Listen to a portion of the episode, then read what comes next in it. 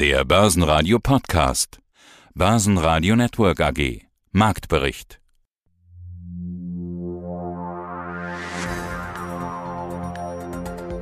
Ja, es war schon zu erwarten. Natürlich kann der DAX heute die 16.000 nicht mehr halten. Nach der 16.000 Rekordmarke vom Freitag fällt der DAX heute kurz unter die 15.900 zurück. Mein Name ist Elisabeth Weisenhorn.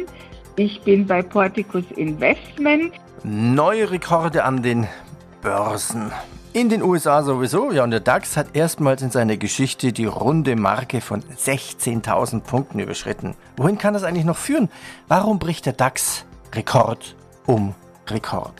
Wir sind der Meinung, dass diese Marktbewegung noch nicht zu Ende ist. Schauen Sie sich mal den DAX an, den DAX, der die Dividenden nicht drin hat. Und dann sehen Sie, dass da über die Jahre gar nicht so wahnsinnig viel passiert ist und dass wir halt auch ein Stück hinterherhinken, den großen amerikanischen Markt mit seinen großen und sehr wachstumsstarken Unternehmen. Ja, wie, wie, wie kann es denn, wie kann's denn eigentlich im DAX weitergehen? Ich meine, diese Frage werden Sie ja als Fondsmanagerin auch jeden Tag stellen. Laufen wir auf ein Ende des Bullenmarktes zu? Frage 1. Oder wie groß ist denn der Anlagenotstand und was ist Ihr Rezept dagegen? Anlagenotstand versus hohe Bewertungen, Rekorde an den Börsen. Kann man denn Bewertungen in Deutschland mit den US-Aktien vergleichen? Also zu den Bewertungen ist, denke ich mal, Folgendes zu sagen. Ich finde sie jetzt nicht so wahnsinnig hoch. Wenn wir also von PIs von roundabout 16 sprechen, in Europa und in Deutschland sind sogar noch ein bisschen niedriger, so finde ich das auch im Zinsumfeld nicht sehr, sehr hoch. In Amerika, ja, da haben wir etwas höhere Bewertungen. Da sind wir hm, in der Marktbewertung so in etwa bei 21, 22. Und diese Bewertungen die haben sich ja auch ein bisschen relativiert durch die sehr, sehr starken Gewinnanstiege, die wir in den letzten Monaten, ja vor allem auch in diesem Jahr gesehen haben. Hinzu kamen noch schwache Konjunkturdaten aus China, auch wegen eines Wiederaufflammens des Coronavirus in Asien und in China. Der DAX konsolidiert also auch nach den Rekorden. Schlusskurs DAX minus 0,3% bei 15.925 Punkten. MDAX minus 0,6%, 35.717 Zähler und in Wien der ATX Total Return 7.249 Punkte minus 0,8%. Aus dem Börsenradiostudio B heute Peter Heinrich. Heute im Programm auch Wikifolio-Trader Boris Kral, und Christian Henger. In einer Phase deutlich steigender Gewinne, aber die Bäume wachsen konjunkturell nicht in den Himmel. Egal, was auch aus China kommt, der Anlagenotstand, er bleibt. Mein Name ist Christian Heger. Ich bin bei der VM Vermögensmanagement zuständig für das institutionelle Anlagegeschäft und für die Fonds, die Publikumsfonds. Also der Anlagenotstand ist groß, Zinsen lohnen sich nicht auf Zinspapiere zu setzen. Aber was ist das Rezept beim Anlagenotstand? Anlagenotstand versus hohe Bewertungen. Ja. Sind, sind, sind, sind, die Aktien nicht wirklich zu hoch bewertet?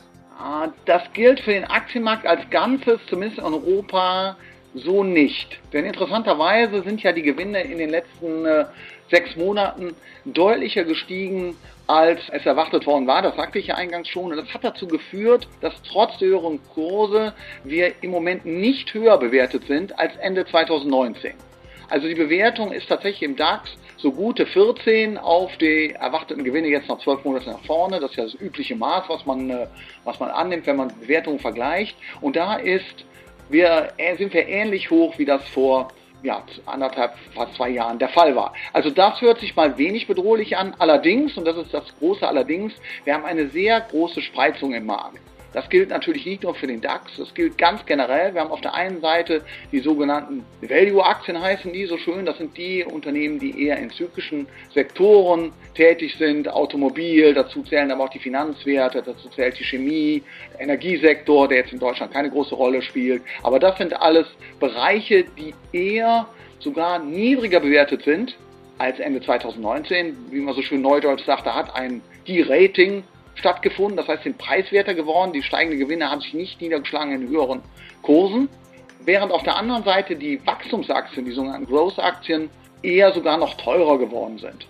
Das gibt es in Deutschland jetzt nicht ganz so viele, vor allem nicht im DAX, aber Werte wie die SAP, die Infineon, aber auch Werte wie Linde und Adidas, die ja aus speziellen Gründen vielleicht Wachstumschancen zugebildet haben, die sind teuer. Ja, eine Adidas ist, hat ein Kursgewinnverhältnis von über 30, eine Linde ist auch knapp bei 30, das ist teuer. Aber eine VW, also Automobilwerte liegen so um die 6, 7, das ist auch historisch billig. Aber auch eine Allianz liegt zum Beispiel nur beim Kursgewinnverhältnis unter 10. Das ist im historischen Vergleich überhaupt nicht teuer und sagt Ihnen, dass hier die Anleger vorsichtig sind. Äh, nach wie vor und dass Euphorie, zumindest wenn man diese Bewertungsreaktion sich anschaut, sich da nur sehr wenig Zeit. also, also, ja. also kein Risiko, weil einfach die Berichte, die Gewinne so gut waren? Äh, Risiko vielleicht schon, da kommen wir gleich noch zu, aber irgendwo nachvollziehbar vielleicht, dass der DAX da steht. Also in keinem Fall kann man äh, grundsätzlich sagen, das ist eine Bewertungsblase, was der DAX hat. Einzelne Werte sind sicher zu teuer oder stehen zumindest sehr teuer aus, aber insgesamt den Markt als zu teuer zu bezeichnen, halte ich für gewagt, weil es gibt gute Gründe, warum er da steht und eines der wichtigsten sind steigende Gewinne. Und was gab es sonst noch an der Börse? Der Scheinwerferhersteller Heller kommt in französische Hände. Die Eigentümerfamilie hat ihren 60-prozentigen Anteil für 60 Euro je Aktie verkauft. Heller Scheinwerfer leuchten in fast allen Automodellen. Der Bund trennt sich von den ersten Lufthansa-Anteilen und will seine Aktienanteile um maximal ein Viertel auf 15 Prozent reduzieren. Die BVB-Aktie legte nach dem guten Saisonstart von 5 zu 2 gegen Eintracht Frankfurt um rund 2,5 Prozent zu. Der Wikifolio Trader der Woche in Zusammenarbeit mit Börsenradio. Mein Name ist Boris Kran und ich bin verantwortlich für die Wikifolios Purefolio Worldwide und Purefolio North America. Geben Sie doch mal durch deine zwei Wikifolios. Pure Wikifolio Worldwide, Pure Wikifolio North America. Starten wir mit Worldwide, seit Auflage 104% Performance. Das sind die Aktien in deinem Depot. Das sind Aktien drin wie Apple, Mastercard, Novo Nordisk. Lass uns doch über Aktien sprechen, die nicht so oft in den Medien auftauchen. Also warum hast du zum Beispiel SimCorp in deinem Wikifolio?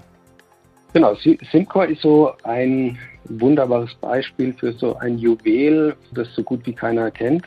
Letztendlich, wie gesagt, bin ich über die Analyse der Kennzahlen auf das Unternehmen gestoßen.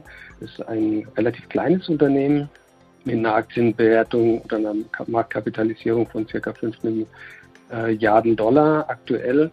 Und das Unternehmen kommt aus Dänemark und ist Anbieter von Softwarelösungen für die Finanzindustrie, also Finanzdienstleistungsbranche, sprich für Vermögensverwaltungsgesellschaften, Staats- oder Pensionsfonds oder Versicherungsgesellschaften. Ein kleines, sehr stark performendes Unternehmen hat in den letzten zehn Jahren im Durchschnitt den Gewinn jährlich um fast 14 Prozent gesteigert und hat eine sehr hohe Eigenkapitalrendite von aktuell 40 äh, Prozent und auch bei der Gesamtkapitalrendite 20 Prozent. Also sehr, sehr starke Werte und ist ja de facto eigentlich schuldenfrei. Und so bin ich, wie gesagt, über die Analyse der Kennzahlen auf das Unternehmen aufmerksam geworden, habe das eine Zeit lang beobachtet und habe das dann so attraktiv gefunden, dass ich dachte, das äh, sollten wir mit aufnehmen in das Purefolio Worldwide. Eines von den acht Aktien worldwide ist Ross Stores. Wer oder was macht Ross Stores? Ross Stores ist ein sehr schönes Beispiel für ein Unternehmen, das jetzt recht unbekannt ist im europäischen Raum, das aber jetzt zum Beispiel in Amerika jeder Mensch kennt. Also Ross Stores ist, mit was würde man das vergleichen, mit Kick, also ein Bekleidungsdiscounter in den USA mit fast 2000 Geschäften und der Slogan ist Ross Dress for Less, also sprich wirklich extrem günstige Discountkleidung und diesen Slogan kennt in Amerika so gut wie jedes Kind.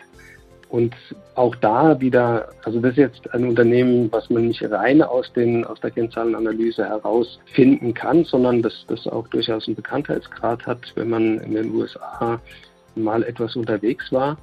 Das Unternehmen hat jetzt durch die Corona-Krise natürlich letztes Jahr stark gelitten. Das war natürlich durch die Ladenschließungen aufgrund von Corona, Lockdown etc. Ähm, ist da natürlich massiv der Umsatz eingebrochen. Nichtsdestotrotz war das Unternehmen in der Lage, im letzten Jahr noch einen zwar kleinen, aber immerhin noch einen Gewinn auszuweisen, was, sage ich mal, für einen Einzelhändler natürlich ein extrem starkes Zeichen ist. Und auch da wieder hat sich einfach äh, gezeigt, dass die relativ niedrige Verschuldung des Unternehmens gerade in dieser Krisensituation extrem hilfreich war, um die Situation zum einen ja zu meistern und zum zweiten aber auch als Chance zu nutzen für weitere Marktexpansion oder auch die Übernahme von vielleicht anderen Wettbewerbern. Und man sieht jetzt dieses Jahr in 2021, dass es schon wieder einen deutlichen Aufwärtstrend bei den Ergebnissen gibt und ich bin da ganz fest davon überzeugt, dass in einem Jahr Ross Stores deutlich stärker dastehen wird als noch vor Corona, weil einfach das Unternehmen stark ist und diese Krise nutzen kann. Die Gewinne und Verlierer im DAX, E.ON plus 1,4 Prozent, Linde 1,2 und Merck ebenfalls plus 1,2 Prozent. Ganz unten Volkswagen minus 2,3 Prozent, BMW minus 1,9 und Henkel minus 1,8 Prozent. Es gab einen Hackerangriff bei T-Mobile USA. Die Aktie verliert fast 4 Prozent.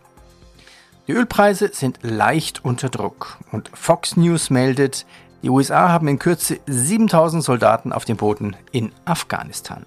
Sprechen wir noch über Afghanistan. Mit dem überstürzten Abzug des Westens aus Afghanistan und der Machtübernahme der Taliban kehrte die Lage vor 2001 wieder in Afghanistan ein. Kann das die Börse beeinflussen?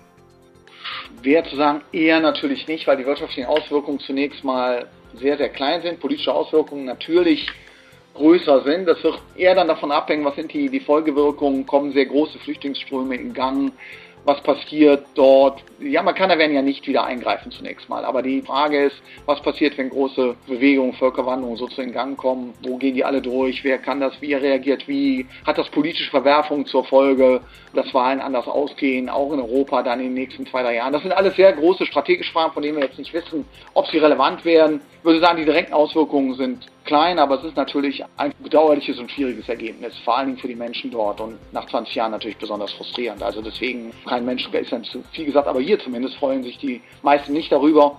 Und insofern schwierig, aber für die Börse, für die Gewinne und auch für die Zinsen zunächst mal, wenn wir das als die Faktoren ansehen, die hier mehr bereit sind, nicht wirklich relevant.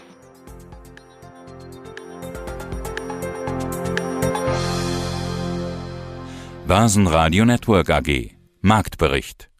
Der Börsenpodcast